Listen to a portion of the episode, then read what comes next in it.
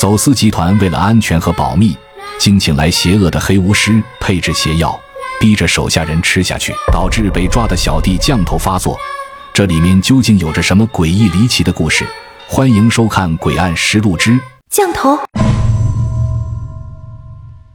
一架客机正缓缓降落在花都国际机场，当地两个海关人员在接机口焦急地等待着。原来，他们焦急等待着的。正是公安部特九组秦头一行人，特九组几人收到花都海关的邀请，前来处理几起据说比较灵异的案子。几人坐上海关的一辆中型执法车，赶往位于边境的一个小城市。当汽车驶上高速路，秦头便向两个接待的海关人员询问起了案子的情况。两个海关人员对视了一眼，其中的一个就跟特九组的众人说起了其中一件案子。原来，在两天前，边境执勤的武警在通关口岸发现了个形迹可疑且神情慌张的男子。就在执勤武警上前准备叫住他进行检查时，突然，的形迹可疑的男子竟惊慌失措地想要逃走，但依然在武警和保卫合力追捕下被抓获。经查，男子来自于东南亚一个小国，之所以逃跑，是因为身上携带着走私的文物。男子随后被带到海关执法大队进行审讯，可男子并不配合执法人员的审问，始终沉默不语。执法人员审讯了两天，依旧没有问出任何线索。然而在审讯的第三天，那男子竟突然浑身抽搐，眼球上翻，很快失去了意识。这突如其来的情况令参与此案的人员感到头疼不已。因为还未审出任何线索，这再闹出人命，那可就是国际问题了。没办法，审讯只能暂时搁置，而那男子则是被送进了医院医治。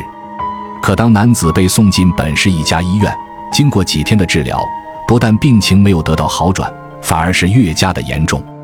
医院的医生对其进行了各种检查，可始终无法查出病因，也是束手无策。而其中一个老医生却偷偷的和相熟的执法人员说起，这男子看起来应该是中了降头。那执法人员听老医生这么说，也觉得很有道理，因为那男子的症状确实和传闻中的降头非常相似。为此，海关只得请莱特九组协助处理这起棘手的案子。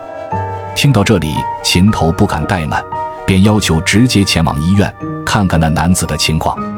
在主治医生带领下，几人在一间独立的拘留病房见到了那个犯罪嫌疑人。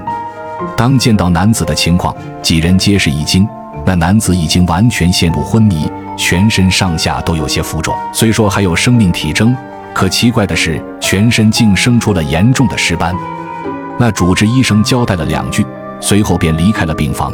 显然，作为医生，他根本无法接受所谓降头的存在。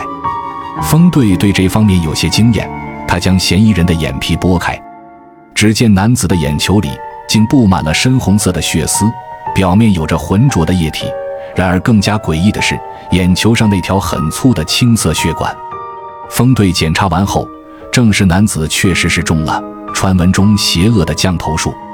对于降头，胡不凡和乔飞显然是不了解的，以为秦头和风队肯定能手到病除。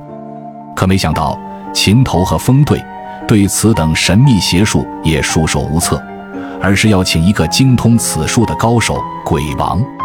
随后，秦头和风队来到边境一个村寨，寻找起这个叫做鬼王的神秘降头师。经过多番打听，两人终于知道那降头师的住址。叫鬼王的降头师并不住在村寨里，而是独自住在半山坡的独立木楼里。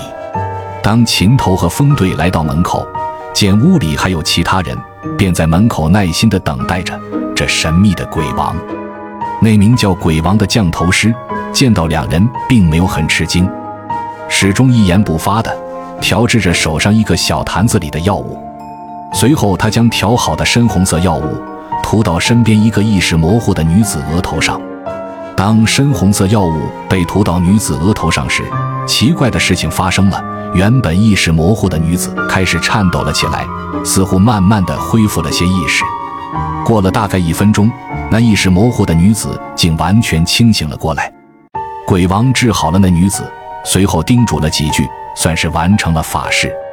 等那两个女人离开，秦头才缓缓说道：“老鬼王法力不减当年啊！”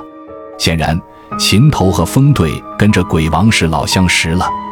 鬼王起身也跟两人调侃了起来。鬼王十分精明，已然猜到秦头两人此行的目的。鬼王二话不说，随即收拾好背包，挎在了身上。几人随即出发，赶往了嫌疑人所在的医院。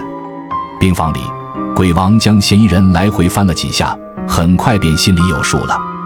据鬼王所说，嫌疑人是中了降头术里邪恶的尸油酱，所以全身才生出了严重的尸斑，但还好不算太难解。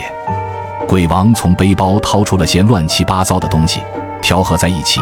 又吩咐两个年轻人去中医科找干艾草和乌狗鞭这两味药材。突然，鬼王又问起众人：“你们有谁还是纯阳的处男之身？”这敏感又突兀的问题，顿时令秦头几人为之一愣。秦头和风队早已结婚多年，自然不可能是纯阳之身，便转头看向了依旧单身的两个年轻人。而此时的乔飞羞答答的。原来在大学毕业的时候，也早已失去了纯阳之身。没办法，胡不凡只得举起了手，也只有他从未谈过恋爱。突然，胡不凡举起的手一下子被人抓住，原来是鬼王。他抓住胡不凡举起的手，用一根长钢针朝胡不凡的中指刺了下去。随后，鬼王将调制药物的坛子拿到胡不凡的中指下。把胡不凡中指的鲜血滴了进去，鬼王将这堆复杂的东西全部放进了坛子里，配成了解降的秘药。他先是强行为嫌疑人灌进了一部分药，随后又用剩下的药在嫌疑人身上画了一个遍布全身的巨大符文。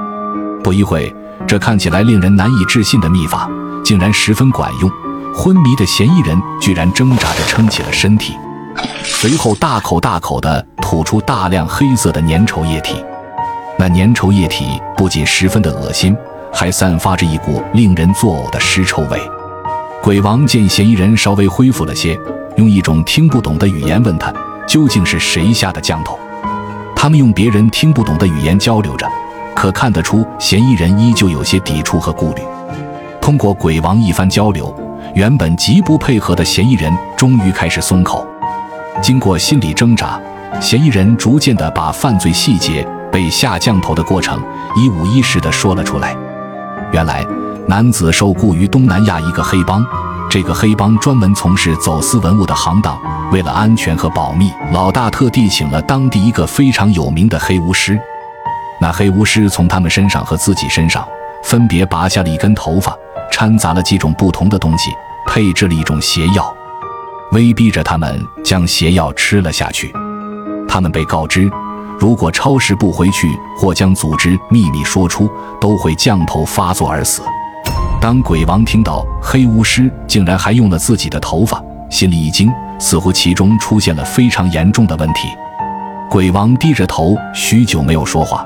旁边几人看他这样，也没敢说话，怕影响他思考。过了许久，鬼王才说道。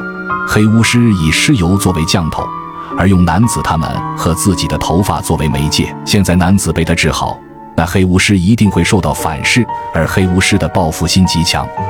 听到这，在场的人都是一惊，心里也都担心起来。这势必会引来一场疯狂的报复。可鬼王竟笑了起来，在他看来，他还是十分期待这场报复。秦头他们不久将会迎来一场没有硝烟。但却异常凶险的战斗。